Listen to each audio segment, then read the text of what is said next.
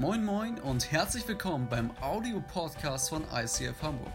Hier gibt es lebensverändernde Predigten, starke Messages und aufbauende Impulse. Also bleibt dran und viel Spaß beim Anhören. Yeah, und auch von meiner Seite herzlich willkommen, winke, winke nach Hause und natürlich herzlich willkommen auch für alle, die es hierhin gewagt haben.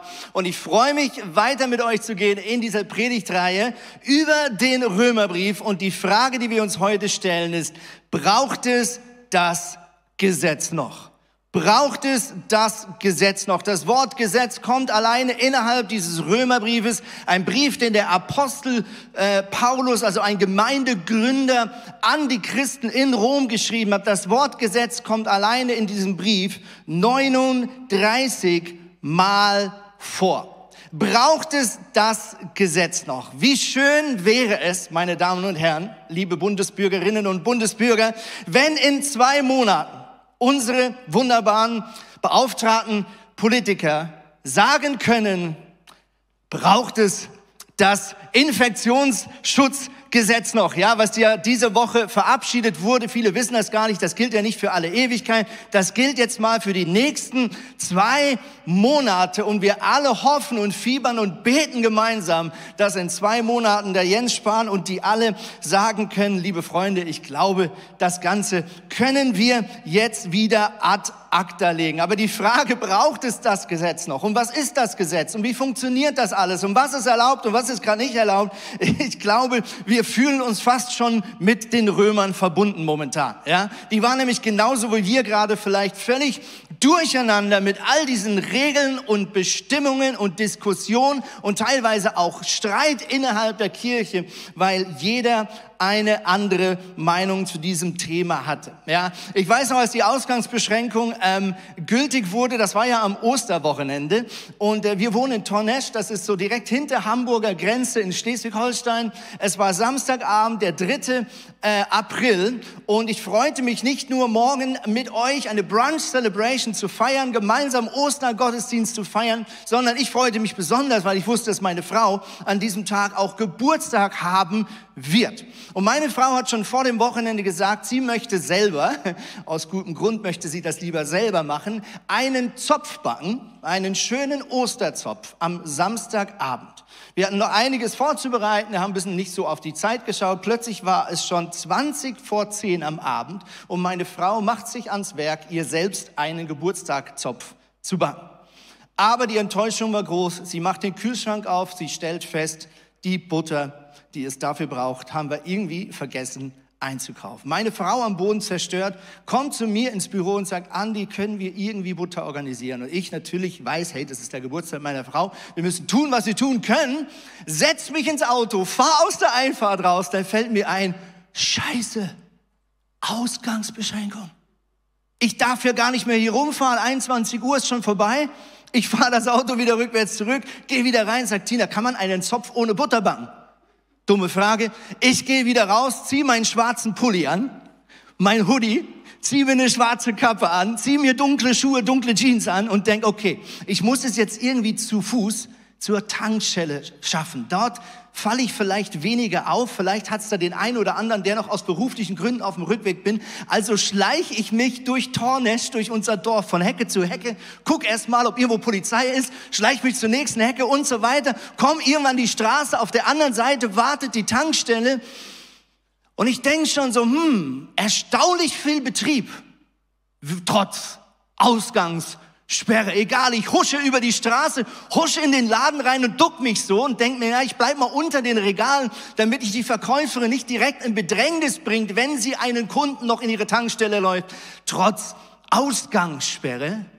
Und die Frau guckt mich so komisch an wie ich so unter den Regalen stecke und ich wollte gerade sagen, es tut mir leid, Frau, Sie müssen mir jetzt helfen. Ich weiß, es ist Ausgangsbeschränkung und meine Frau hat morgen Geburtstag und ich will das nicht verkacken, weil sonst ist sie sauer auf mich.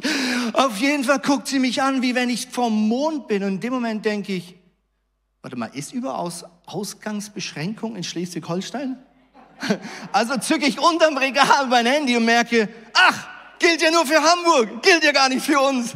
Und äh, ja, mit Stolz und Würde und Freiheit äh, habe ich dann die Butter kaufen können und meine Frau konnte damit am nächsten Tag sich selbst einen Osterzopf backen. Ja, aber genau das beschreibt perfekt die Situation in der Kirche in Rom. Ich möchte mit euch wirklich so einen theologischen äh, Schnelldurchlauf machen. Was heißt eigentlich das Gesetz und was haben die Juden damit eigentlich gemeint? Wir starten mal einfach mit ein paar theoretischen Dingen hier am Sonntagmorgen. Torah ist das hebräische Wort für das Gesetz. Es ist der erste Teil des Tanach. Der Tanach ist letztlich dumm ausgedrückt, die jüdische Bibel, also die Bibel der Juden. Nach evangelischer Tradition ist das gleichzeitig unser Altes Testament. Also wenn du eine Bibel hast, nach evangelischer Tradition, dann sind das die gleichen Bücher, die gleichen Abschnitte, die auch die Juden als ihre Bibel anerkennen. Das griechische Wort ist Pentateuch, darin steckt schon das Wort fünf und das steht nämlich genau für fünf Bücher, die ganz am Anfang der Bibel stehen. Wir nennen sie oft in den Kirchen die fünf Bücher von Mose, Genesis, Exodus, Leviticus, Numeri und Deuteronomium. Und äh, das ganze Wort Torah, wenn man es genau übersetzt, heißt nämlich Wegweisung. Wegweisung. Gemeint ist also die Wegweisung zu einem gelingenden, erfüllten Leben. Im Neuen Testament dann oder auch in der deutschen Sprache wird dieses Wort dann mit Gesetz übersetzt. Nächste Frage, was meint denn das Gesetz? Was beinhaltet alles das Gesetz? Also wir wissen, es sind diese ersten fünf Bücher. Was meinen die Juden damit? Erstens, wir kennen hoffentlich alle die zehn Gebote. Die zehn Gebote hat Gott selbst dem Volk Israel zu Beginn der Wüstenwanderung auf dem Berg Sinai auf eine Steintafel geschrieben. Sie waren ihm so wichtig, hat sie selber drauf geschrieben und sie sind letztlich die Grundmoral. Sie offenbaren den tiefsten Wunsch Gottes über den zentralen Fragen des Lebens. Aber das Gesetz beinhaltet eben nicht nur die zehn Gebote, sondern weitere 634 verbindliche Geh- oder Verbote. Also damit sind dann die zukünftigen oder die zusätzlichen Schriften gemeint, die Mose aufgeschrieben hat, dem Volk Israel auf den Weg gegeben hat, aus einem Land in Ägypten durch 40 Jahre Wüstenwanderung in ein zukünftiges gemeinsames Leben in Kanaan und auch einen zukünftigen Staat, der dort gegründet wird. Das Gesetz könnte man wieder anders zusammenfassen, ist einerseits ein moralisches Gesetz. Wir kennen die ein oder anderen Gebote, du sollst nicht lügen oder du sollst nicht stehlen, du sollst nicht falsch über andere reden, du sollst Mama und Papa ehren und so weiter und so fort. Zweitens, es hat ein Zeremonialgesetz. Das Zeremonialgesetz beschreibt alles, was die Juden für ihren Gott tun durften an Gebetsformen, an Reinigungsgebeten, an Bußgebeten und so weiter. Gott hat diverse Feste definiert in diesem Gesetz, mit dem die Juden damals ihre Beziehung zu Gott erneuern und pflegen konnten. Das Dritte, was wir finden im Gesetz, sind die sogenannten Reinheits Gebote. Reinheitsgebote haben immer eine geistliche Dimension. Also was ist in den Augen von Gott rein oder unrein? Aber es hilft, wenn wir diese Gesetze lesen, zu verstehen, dass es hier immer auch um eine physische Dimension geht. Mir hilft es zum Beispiel, wenn ich diese Gesetze lese, die für uns vielleicht manchmal komisch wirken, auch manchmal streng wirken von Gott, mal mit Reinheit so Gedanken oder Begriffe wie Hygiene einzusetzen. Also du bist dann unrein, in Klammern unhygienisch oder ansteckend für andere, wenn XY. Also Gott ist hier nicht nur eine geistige Dimension am Beschreiben, sondern er hat gleichzeitig ja die Aufgabe, ist ein Volk, ein Riesenvolk von Millionen von Menschen auf einer Wüstenwanderung in Zelten versteckt, eng aneinander in ein neues Land. Also bei Gott geht es auch um ganz praktische Fragen, nämlich wie können wir gemeinsam leben und welche Hygienemaßnahmen müssen wir beachten, dass sich Seuchen und Krankheiten nicht in diesem neuen Land und in diesem wunderbaren Volk ausbreiten.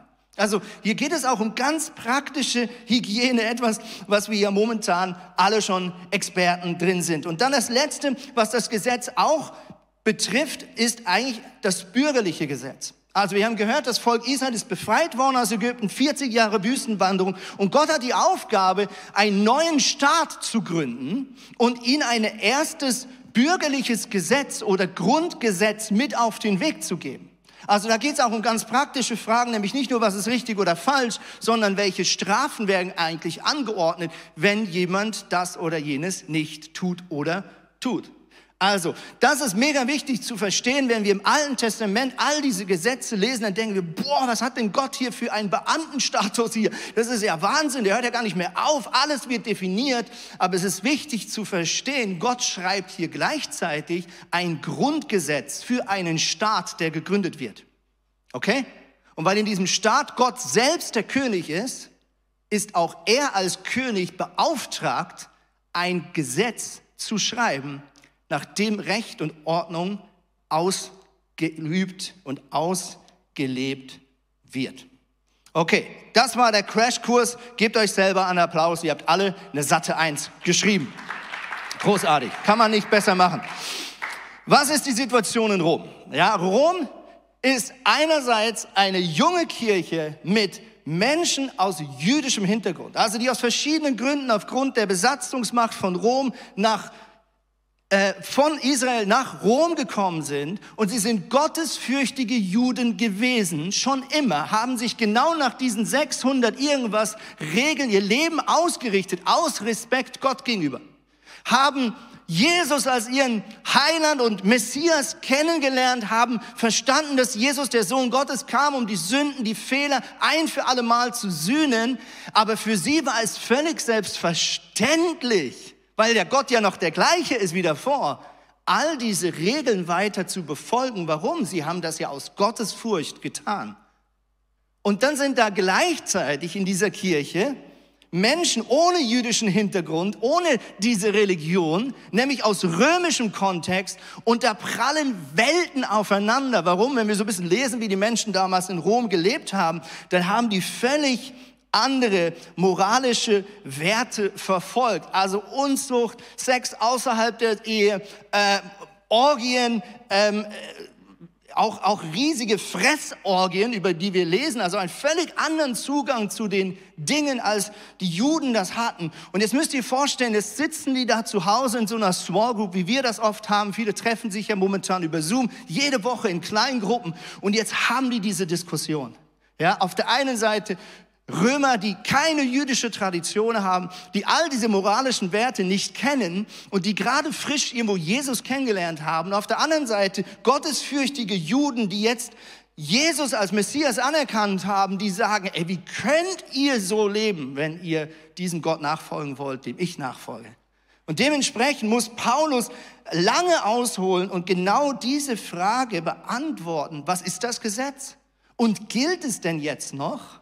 Oder gilt es eben nicht mehr? Und die haben sich richtig, richtig gestritten in dieser Kirche. Und deswegen ist es so wichtig, dass wir das verstehen, bevor wir jetzt in die Aussagen des Römerbriefes hineingehen.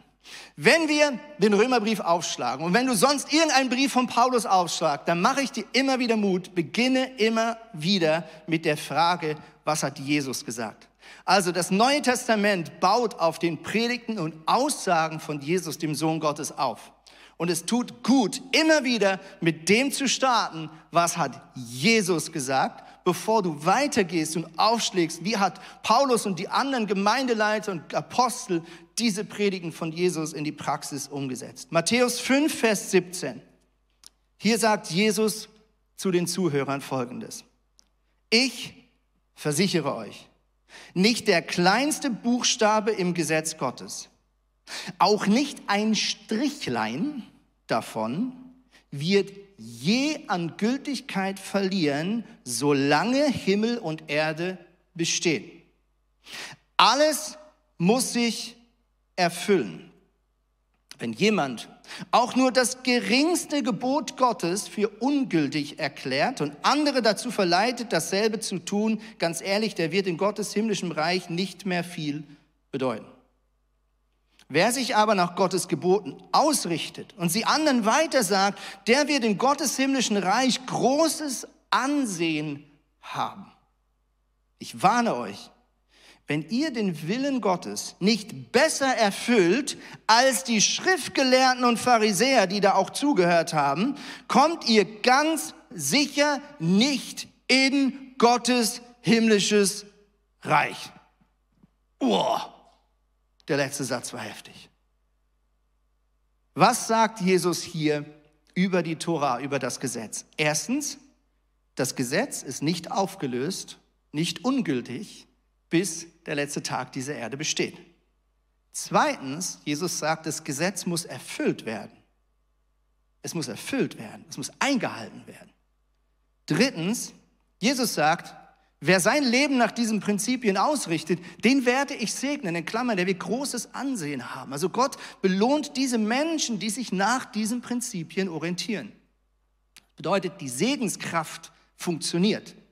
Viertens, jetzt kommt's, Jesus zeigt wahrscheinlich auf die Schriftgelehrten und sagt, also wer die Regeln, all diese Gesetze nicht besser einhält als die, kann nicht gerettet werden.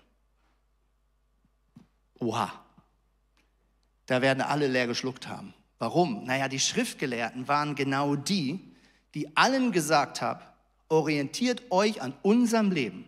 Die Schriftgelehrten waren die Profis im jüdischen Gesetz. Sie haben alle möglichen zusätzlichen Regeln geschrieben und erfunden und sich überlegt. Und sie nannten das wie einen Zaun, also eine zusätzliche Schutzmaßnahmen, sozusagen Mauern vor der eigentlichen Mauer, Grenzen vor der eigentlichen Grenze, damit ja keins dieser 600 irgendwas Regeln übertreten wird in ihrem Leben. Und die Pharisäer und Schriftgelehrten, die liefen mit stolzer Brust durch ihr jüdisches Volk, gottesfürchtiges Volk, mit dem Motto, wir sind die, die euch vormachen, wie man leben muss, dass man gerettet wird, dass man ins himmlische Reich kommt, dass man von Gott anerkannt wird. Und Jesus sagt, wenn ihr die nicht toppt, könnt ihr nicht gerettet werden. Bad News. Aber Jesus wollte logischerweise einen Punkt machen. Und genau das haben wir letzte Woche schon intensiv miteinander angeschaut. Deswegen streife ich es hier noch kurz. Und wenn du diesen Punkt vielleicht heute nicht so gut verstehst, dann schau dir danach die andere Predigt nochmal an von Tom und mir, wo wir genau dieser Frage nachgegangen sind. Was ist denn passiert? Das Gesetz ist erfüllt worden. Durch wen? Nicht durch uns. Stellvertretend durch Jesus Christus. Er hat das Gesetz für uns erfüllt. Mit anderen Worten, du nicht, können diese Regeln nicht einhalten. Unmöglich. Aber Jesus hat sie für uns eingehalten. Und durch seinen Tod und seine Auferstehung gibt er uns den Bonus, den Lohn, das ewige Leben. Römer 3, Vers 20. Denn kein Mensch wird jemals vor Gott bestehen, indem er die Gebote erfüllt. Das Gesetz zeigt uns vielmehr erst unsere Sünde auf. Also, Gott hat all diese Regeln geschrieben im Wissen, dass wir sie nicht einhalten können. Aber auch im Wissen, dass wir im Versuchen, sie einzuhalten und in all den gut gemeinten Vorsätzen im jüdischen Volk, und ihr könnt das alles nachlesen im Alten Testament, der Mensch zur Besinnung kommt und sagt, ich kann nicht ohne die Hilfe von Gott. Das Gesetz ist nichts anderes als ein offenes Experiment Gottes an der Menschheit, für die Menschheit, um der Menschheit zu zeigen, dass sie Gott brauchen. Okay? Römer 8, 1 bis 4. Jetzt kommt die gute Nachricht. Wer nun mit Jesus Christus verbunden ist, wird von Gott nicht mehr verurteilt, wird vom Gesetz nicht mehr verurteilt. Denn für ihn gilt nicht länger das Gesetz der Sünde und des Todes. Es ist durch ein wichtig neues Gesetz aufgehoben, nämlich durch das Gesetz des Geistes Gottes. Gott in uns, der Wohnung bezieht und uns von innen nach außen verändert, der durch Jesus Christus das Leben in uns freisetzt. Und jetzt sagt Paulus, wie ist es dazu gekommen? Das Gesetz konnte uns nicht helfen, so zu leben, wie es Gott gefällt. Es erwies sich als machtlos gegenüber unserer sündigen Natur. Also unsere sündige Natur war stärker als die härtesten Regeln, die Gott dem gegenübergestellt hat. Deshalb sandte Gott seinen Sohn Jesus zu uns. Er wurde Mensch und war wie wir mit der Macht der Sünde ausgesetzt. An unserer Stelle nahm er Gottes Urteil über die Sünde auf sich und entmachtete sie dazu. Nochmal wichtig, Jesus hat die Sünde entmachtet. So kann sich in unserem Leben jetzt der Wille Gottes erfüllen, wie es das Gesetz schon immer verlangt hat. Denn jetzt bestimmt Gottes Geist und nicht mehr die sündige menschliche Natur unser Leben. Was für ein gehaltvoller Absatz, den Paulus hier raushaut. Das Gesetz der Sünde ist entmachtet. Und das neue Gesetz ist der Geist Gottes, die Präsenz Gottes, die in uns anfängt, den alten Menschen rauszuwaschen, zu ersetzen mit den neuen Menschen. Alte Denkweisen, die zu Sünde geführt haben, zu ersetzen mit neuer Denkweise, die das Leben wieder ermöglicht und schützt. Kurz zusammengefasst, wenn du die Gesamtaussagen des Neuen Testamentes anschaust, kannst du dir Folgendes merken. Erstens, die kultischen Gesetze des Alten Testamentes gelten nicht mehr. Also Reinheitsgebote, was du essen darfst und was nicht, die ganzen Waschungen, auch die Beschneidung, Gott sei Dank, ist nicht mehr nötig, liebe Männer, okay? Zweitens, die Strafgesetze des Alten Testaments gelten nicht mehr. Sie waren gebunden an die Theokratie, also an die Dimension, dass Gott selbst der König des Volkes Israels war und sind eigentlich schon teilweise angegriffen oder auch kraftlos geworden, als nämlich Israel nicht mehr souverän war, sondern unter der Herrschaft anderer Völker stand und damals auch unter der Gesetzgebung anderer Könige und Völker. Was bleibt? Was bleibt, ist die Moral des Alten Testamentes. Also was, welche Werte, welche Einstellungen die richtigen sind aus Gottes Augen. Und die finden wir und das bleibt in den zehn Geboten. Deswegen möchte ich einen kurzen Schritt zurückgehen und nochmal mit euch anschauen, was waren diese zehn Gebote. Erstens, Gott selbst hat die zehn Gebote auf Steinplatten geschrieben. Also die anderen Gesetze hat Mose aufgeschrieben, in Kooperation mit dem Geist Gottes.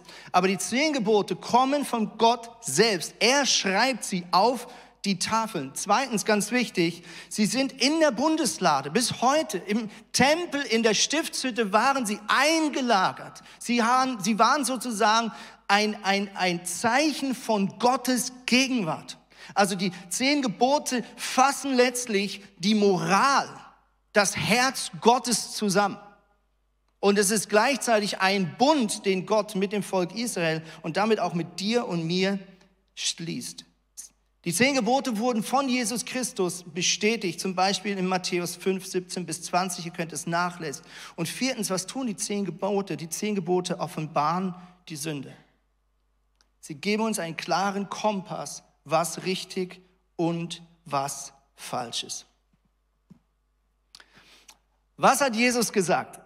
Als die Pharisäer von ihm wissen wollten, was ist denn eigentlich das wichtigste Gesetz? Was ist das wichtigste Gebot? Das war eigentlich eine Fangfrage. Die Pharisäer wollten Jesus immer Fallen stellen. Er war ein jüdischer Gelehrter. Er hatte ein Wahnsinns-Fanpublikum. Tausende von Leuten haben ihm zugehört. Keiner wollte mehr den Pharisäern zuhören. Die waren natürlich auch mächtig eifersüchtig auf, diese, äh, auf diesen Fame, den Jesus da hatte. Und deswegen haben sie ihn immer wieder versucht, öffentlich in Bedrängnis zu bringen und auch auf theologische Falschaussagen hinzuleiten. Also sie fragen, welches von den 600 irgendwas Gesetzen ist denn eigentlich eigentlich das Wichtigste? Und Jesus beantwortet es folgendermaßen. Lehrer, welches ist das wichtigste Gebot im Gesetz Gottes? Matthäus 22. Jesus antwortete ihm, du sollst den Herrn, deinen Gott, lieben von ganzem Herzen, mit ganzer Hingabe, mit deinem ganzen Verstand. Das ist das erste und das wichtigste Gebot. Aber genauso wichtig ist ein zweites. Liebe deine Mitmenschen wie dich selbst. Alle anderen Gebote und alle Forderungen der Propheten sind in diesen beiden Geboten enthalten. Ich glaube, im ersten Moment haben die Pharisäer gedacht, jetzt haben wir ihn. Er hat nämlich gesagt, welches das Gebot wichtiger ist und ein anderes, das hätte er nämlich nicht gedurft. Aber dann hat er gesagt, es sind eigentlich nur zwei Gebote. Liebe deinen Gott, liebe dich und deine Mitmenschen genau gleich. alle anderen Gebote sind darin enthalten. Und wahrscheinlich haben die Pharisäer am ersten Moment gedacht, jetzt haben wir ihn. Und dann fingen sie an, darüber nachzudenken und sagen, oh, scheiße, das stimmt. Okay, nehmen wir, nehmen wir das und das, Reinheitsgebote. Ah ja, stimmt, das ist ja aus Liebe dem Mitmenschen gegenüber. Okay, nehmen wir das und das, der Sabbat. Ah ja, klar, weil ich Gott liebe er ich seinen Ruhetag und teile ihn mit ihm und so weiter. Die sind wahrscheinlich noch eine halbe, dreiviertel Stunde danach rumgelaufen, haben alle die Gebote eingeordnet und gemerkt, scheiße, der Rabbi Jesus hat recht. Alles ist enthalten in diesem einfachen Satz. Liebe dein Gott und liebe deinen Mitmenschen genau gleich, wie du dich selbst lieben sollst. In Balance. Und wenn dich das antreibt und wenn du diese Frage stellst, hast du einen moralischen Kompass, der dich intuitiv richtig leitet. In jeder einzelnen Lebensfrage, was richtig und was falsch ist. stell mir das so ein bisschen vor, ja, wie wenn so ein paar Sportstudenten ein Interview machen dürfen mit Jürgen Klopp, großer Trainer von Liverpool. Ja, und sie haben ewig gebrütet und analysiert und sie sagen, Jürgen, welche Eigenschaft und welche Strategie ist eigentlich die wichtigste im Fußball? Ja, ist es, ist es kompakt stehen? Ja, oder ist es die Leistung des Torwarts? Ja, oder ist es die Summe der Qualitäten in der Offensive und sie würden brüten und fachsimpeln machen und Jürgen Klopp würde sagen, das Wichtigste im Fußball ist es zu gewinnen. Ja, das wäre so, so typisch Jürgen Klopp-Effekt, ja. Und ich glaube, Jesus geht es genau ums Gleiche. Er nimmt all diese Regeln, die super kompliziert sind, wo man danach ewig drüber streiten kann und sagt, ich löse das nicht auf im Sinne von, es stimmt nicht mehr, aber ich mache es viel einfacher für euch. Liebe deinen Gott.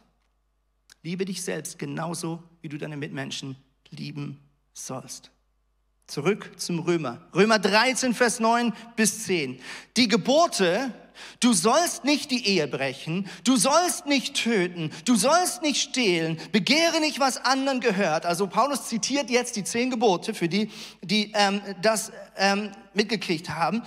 Und alle anderen Gebote sind in einem Satz zusammengefasst. Liebe deinen Mitmenschen wie dich selbst. Denn wer seinen Mitmenschen liebt, tut ihm nichts Böses.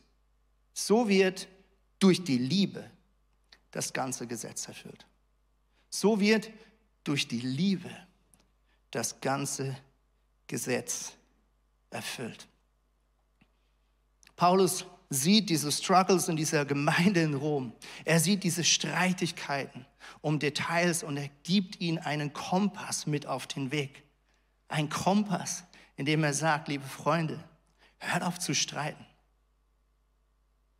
Wenn die Liebe zu Gott und der Respekt vor deinem Leben und dem Leben des anderen dich antreibt, wirst du in jeder dieser Frage Antworten finden. Zurück ein bisschen zu der Corona-Situation. Ich finde, das passt einfach so wahnsinnig gut. Nicht, dass ich hier ein politisches Statement machen will. Bitte versteht mich nicht falsch. Aber es passt so gut. Die Regeln werden ja immer komplizierter, stimmt's? Ja, und mancher einer hat schon den Überblick verpasst. Ich, ich check schon gar nicht mehr, in welchem Bundesland was, wie, was. Was darf ich jetzt, wann darf ich raus? Darf ich laufen gehen? Darf ich nur joggen? Darf ich mit meiner Partnerin joggen? Nein, und so weiter und so fort. Ja, und vielleicht würde Jesus heute sagen, ist einfach bildlich gesprochen, schaut doch einfach, dass ihr euch nicht ansteckt oder andere ansteckt. Punkt. Versteht ihr, was ich meine? Weil das ist das Anliegen all dieser Regeln, die die Politiker mit gutem Herzen versuchen zu formulieren und die manchmal wir nicht mehr verstehen. Es geht einfach nur darum, dass du dich schützt und dass du andere schützt. Und wenn du diese Frage praktisch dir stellst in deinem Alltag, dann sind die Regeln gar nicht so wichtig, weil du intuitiv das Richtige tun wirst. Aber wenn wir anfangen, den Sinn des Gesetzes nicht mehr zu verstehen, wenn wir nicht mehr verstehen, was Gottes Absichten sind mit all diesen Regeln, die wir im Alten Testament lesen können, dann sind wir total durcheinander. Dann fangen wir an, an der Güte und der Liebe Gottes zu zweifeln. Warum? Weil wir nicht verstehen, welche Frage ihn antreibt, nämlich dein und mein Leben zu schützen und deine und meine Beziehung zu Gott zu schützen. Versteht ihr das Bild? Und deswegen lädt Gott uns ein, nicht mehr uns zu verkrampfen in irgendwelchen Regeln, in Diskussionen, sondern eine werteorientierte Frage zu stellen. werteorientierte Antworten zu geben.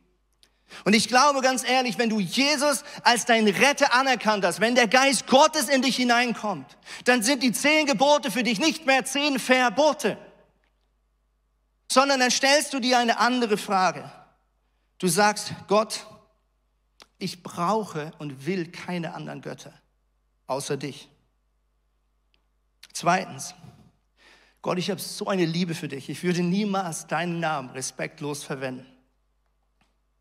Drittens, Gott, meine Beziehung zu dir ist so wichtig, dass ich diesem Thema einen ganzen Tag meiner Woche gönnen möchte. Und weil ich dir so doll vertraue, kann ich ganz entspannt weniger arbeiten, als ich müsste, um den Sabbat zu heiligen, um mit dir Zeit zu verbringen.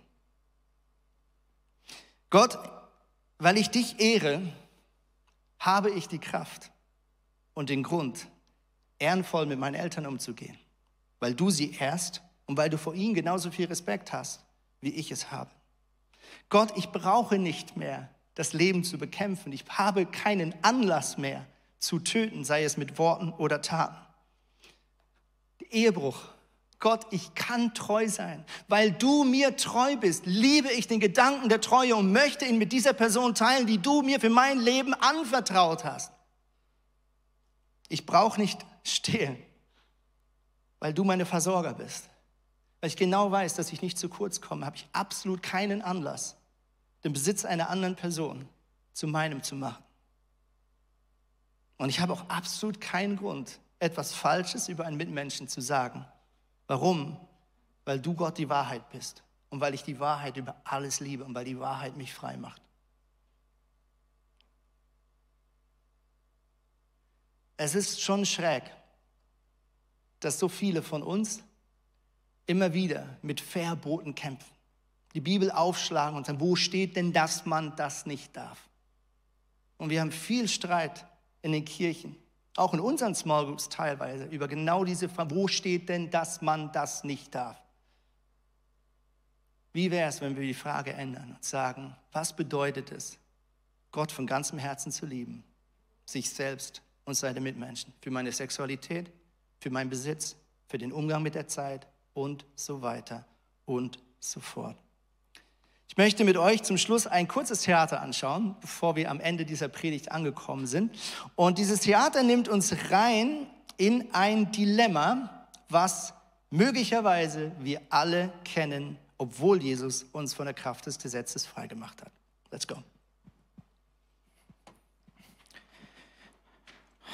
Dieses ganze Vogelgezwitscher, es ist so penetrant. Dürfen die das noch um die Uhrzeit?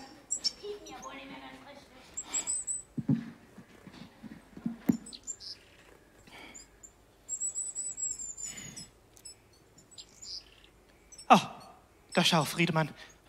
Was der Müller da wieder anstellt. Oh. Noch zehn Minuten bis zur Abendruhe und der packt jetzt seinen Rasenmäher aus. Und dann mäht der eine halbe Stunde.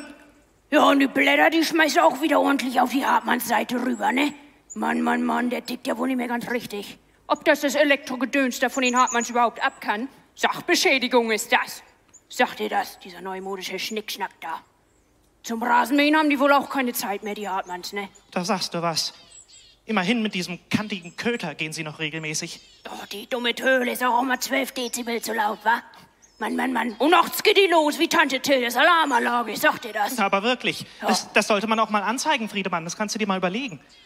Ja. Oh, oh, und schau, der kleine Janis Hartmann hier. Was geht er denn um die Uhrzeit noch mit dem Hund raus? Also, ob die überhaupt Hundesteuer zahlen für diese illegale Rasse? Mann, Mann, Mann, Mann, Mann. Schau mal, der guckt. Oh. Hallo. Dieser ungezogene Bengel da, Mann, Mann. Ja, weißt du, der, der kennt auch nichts von Ausgangssperre, ne? Gestern war der acht Minuten zu spät zu Hause. Das gibt's nicht. Ja, hab ich genau gesehen. Oh, oh, oh, der hat auch immer noch das gleiche Hemd an wie gestern.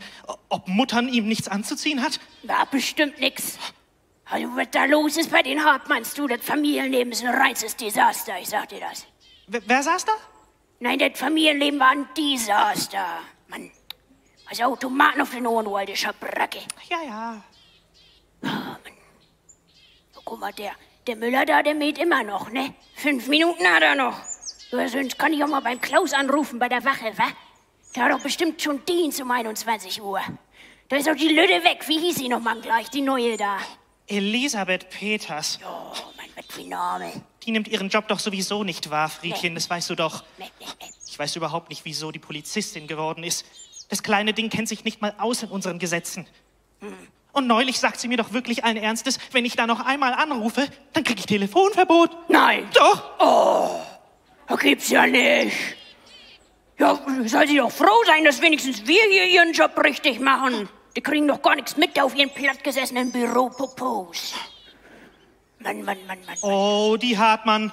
Die Hartmann, schau, jetzt schmeißt sie ihren gelben Sack wieder auf die Seite der Müllers. Zwei Säcke pro Haushalt. Und da schmuggelt ihren dritten Sack rüber wie Kokain. Nee, geht ja gar nicht. Die, die, die guckt aber. Die guckt, Friedemann. Hallo? Mensch, ihr mal echt einen Sockenschuss da, die, die dämlichen Hartmanns. Ja. Oh, und drüben, der, der Müller mäht immer noch. Friedemann, jetzt ruf doch mal Auden. Vielleicht ist der Klaus schon auf der Wache. Ja, warte mal noch mal zwei Minuten. Ich will mal gucken, wenn der Bengel zurückkommt. Dann kann ich das auch noch gleich durchgeben. Oh, gute Idee. Ich weiß sowieso nicht, was die immer noch so spät rausgehen mit dem Hund. So, ich habe gehört, das ist gar nicht so gesund für die Tiere. Obwohl, das Viech ist so hässlich, das gehört verboten allein dafür. Ich finde den Jungen ganz ansehnlich, muss ich sagen, bis auf die Hemden. Ich red von dem Hund, Friedchen. Ach so. Ja. Guck mal. Sag bloß, der Müller ist schon fertig, zwei nach. Mich hat aber Glück gehabt, dass ich noch nicht zum Hörer gegriffen hab. Was, Greta? Oh, wirklich. Mann, Mann, Mann. Oh, der guckt. Der guckt, Friedemann. Hallo? Er sagt was. Er sagt was, Friedemann. Mach das Fenster auf. Er will irgendwas Nimm mal kommunizieren. den Dickschädel da zur Seite. So, was sagt er denn? Ich höre doch nix. Was? Ich glaube, der wünscht uns einen schönen Abend oder sowas Skandalöses. Was? Der hat doch wohl einen Sockenschuss. Ja, ja, danke, Herr Müller. Ihnen auch, ja. Mensch, das hat sich ja wirklich gelohnt, so spät nach Abendruhe noch zu mähen. Das sieht ja klasse aus. Das sieht wirklich klasse aus. Ja, nun schnack doch nicht mal so einen dummen Tisch, Greta. Was denn? Wieso? Ja, so schön sieht das nur auch wieder nicht aus. Ach, wie du meinst. Hinter der Rasenhälfte hat er gar nicht gemäht. Mann, Mann, Mann. Oh, ich werde müde. Ich mach dir noch deinen Brennnesseltee mit Honig und dann werde ich mich verziehen, glaube ich. Ja, aber mach nicht so viel Honig wie gestern. Die Plörre muss ich ja irgendwie runterkriegen da noch. Und mach noch mal ein paar Leberwurstschnittchen. Ja, ja. Müssen ja gestärkt wieder sein, wenn die Hartmanns so früh aufstehen. Will wissen, ob die Kinder es jedenfalls mal morgen hinkriegen, pünktlich zur Schule zu kommen. Bestimmt nicht. Und wenn der Müller da schon wieder so um 4 Uhr nachts seine Karre anschmeißt und uns hier aus dem Bett holt, dann schneide ich ihm noch mal die Bremsleitung durch. Was hat er geguckt letztes Mal, als seine Reifen platt waren? Nee, da hat er gar nicht mitgekriegt, dass ich ihm eins so runtergestochen hab. Das war wirklich eine Nachtaktion, Friedchen. Hör mal. Oder selbst schuld, ne? Naja. Nacht. Gute Nacht.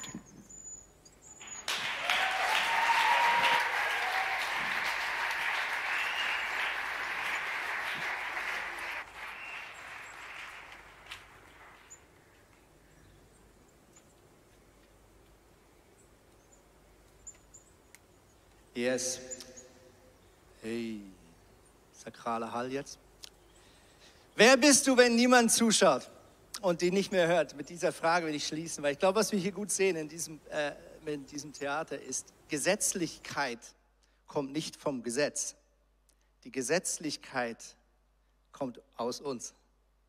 Sich auf etwas einzubilden, was man vielleicht vermeintlich besser macht als der Kollege links oder der Kollege rechts. Ich möchte schließen mit einem Gleichnis, das Jesus erzählt. Wir haben es nicht auf Multimedia. Jesus er hat ganz viel über dieses Thema geredet und es hat ihn so beschäftigt. Er hat fast über kein Thema härter gesprochen, strenger gesprochen, als über die Arroganz des Menschen, andere Menschen zu verurteilen. Das hat ihn richtig sauer gemacht. Und deswegen erzählt er diese Geschichte. Er sagt, er hatte, ah, Entschuldigung, zwei Männer gingen in den Tempel, um zu beten. Der eine war ein Pharisäer, also eine sehr fromme, gottesfürchtige Person. Der andere ein Zolleinnehmer. Oh, ein Raunen geht durch die Menge. Zolleinnehmer, damals ein Sinnbild für einen gottlosen Menschen. Okay? Beide gehen in den Tempel, beide wollen beten. Selbstsicher stand der Pharisäer dort und betete, ich danke dir, Gott, dass ich nicht so bin wie andere Leute. Kein Räuber, kein Gottloser, kein Ehebrecher und schon gar nicht wie dieser Zolleinnehmer da hinten. Ich faste zweimal in der Woche und ich gebe von all meinen Einkünften den zehnten Teil für Gott. Der Zolleinnehmer dagegen blieb verlegen am Eingang stehen und wagte kaum aufzusehen. Schuldbewusst betete er, Gott, vergib mir. Ich weiß, dass ich ein Sünder bin. Jetzt sagt Jesus Folgendes. Ihr könnt sicher sein, dieser Mann ging von seiner Schuld befreit nach Hause, nicht aber der Pharisäer. Denn wer sich selbst ehrt, wird gedemütigt werden, aber wer sich selbst erniedrigt und ehrlich ist, wird geehrt werden. Wer, wenn nicht wir, können die Menschen sein, die es nicht mehr nötig haben, auf andere herabzusehen, andere zu verurteilen oder gar zu denken, wir seien was Besseres. Ich freue mich, dass jetzt Rose diese Predigt mit ihrem Zeugnis beenden wird. Gebt ihr einen fetten Applaus. Sie wird uns erzählen, was sie genau zu diesem Thema erlebt hat. Hier ist Rose. Come on. Dankeschön. Ja, und zwar war das ähm, bei meiner Bekehrung 2017. Und dort hatte ich ähm, Erfahrung mit Gesetzlichkeit gemacht. Und zwar ähm, durch andere Menschen, die mich verurteilt haben, die mir gesagt haben, dass ich, ähm, dass Sachen an mir nicht stimmen, dass Gott Sachen an mir nicht gefällt und ähm, ja, einfach Sachen an mir nicht cool sind sozusagen. Und ähm, ich hatte dann voll das verzerrte Bild von Gott, ein voll verzerrtes Gottesbild. Und wie jeder von uns habe auch ich täglich mit Sünde zu kämpfen und auch jeder von uns hat auch so eine bestimmte Sünde, mit der er kämpft und so war es auch bei mir. Und ich habe täglich diesen Kampf gemacht und habe versucht, mich selber zu ändern. Und natürlich hatte ich auch Tage, wo ich gefallen bin, wo ich es nicht geschafft habe. Und dann war es so, dass ich wirklich dieses Bild hatte, okay, jetzt nächste Woche, die nächsten Tage, da muss mir bestimmt jetzt irgendwas Schlechtes passieren.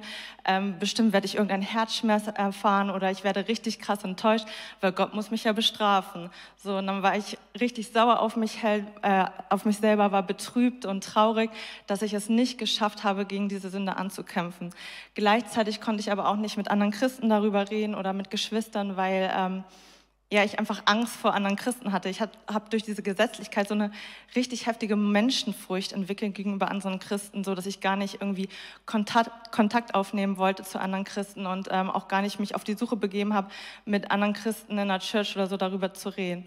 Aber Gott hat mich nicht losgelassen. Gott hat an meinem Herz gearbeitet und so hatte ich einfach Hunger, mehr von ihm zu erfahren, mehr sein Herz zu erforschen.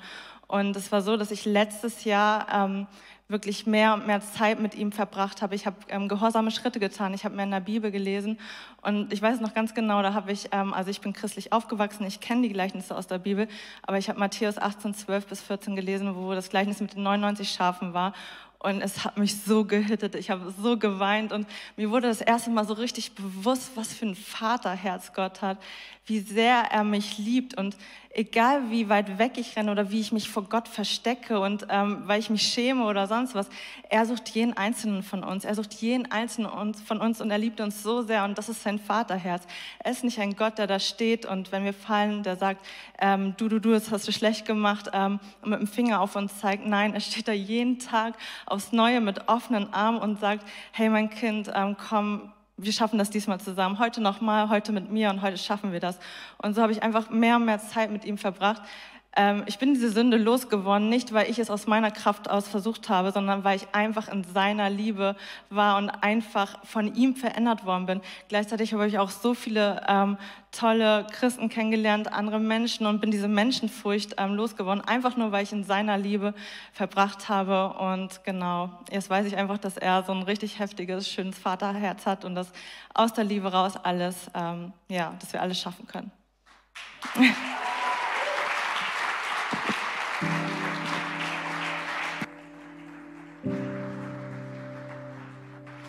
So genial. Vielen Dank, Rose, für deine Geschichte. Die Band darf auf die Bühne kommen. Ja, ich möchte uns einladen, genau in so eine, in so eine eigene Reflexion reinzugehen. Ja. Die Momente am Schluss einer Predigt sind für mich immer die wichtigsten. Warum? Weil jetzt geht es einfach um die Frage, was machst du damit? Und was darf der Geist Gottes in den nächsten Minuten tun? Was darf er dir sagen? Was darf er dir schenken? Was darf er dir auch wegnehmen, was dich vielleicht belastet? Die nächsten ein, zwei Minuten kannst du der Band einfach lauschen, egal ob von zu Hause oder hier im Saal. Und da möchte ich mit uns beten, dass wir falsche Gottesbilder und auch falsche Arroganz gegenüber dem, was vielleicht in deinem Leben vermeintlich besser läuft, dass wir das heute vor das Kreuz Jesus legen dürfen. Ich glaube, etwas, wo ich am meisten immer wieder Vergebung brauche, ist, wenn ich mich über andere Menschen erhebe und denke, ich wäre besser als sie. Ich gebe dir einfach zwei Minuten Zeit, kannst die Augen schließen, kannst mit Jesus kommunizieren und lass ihn jetzt die Dinge anpacken, die er heute anpacken möchte.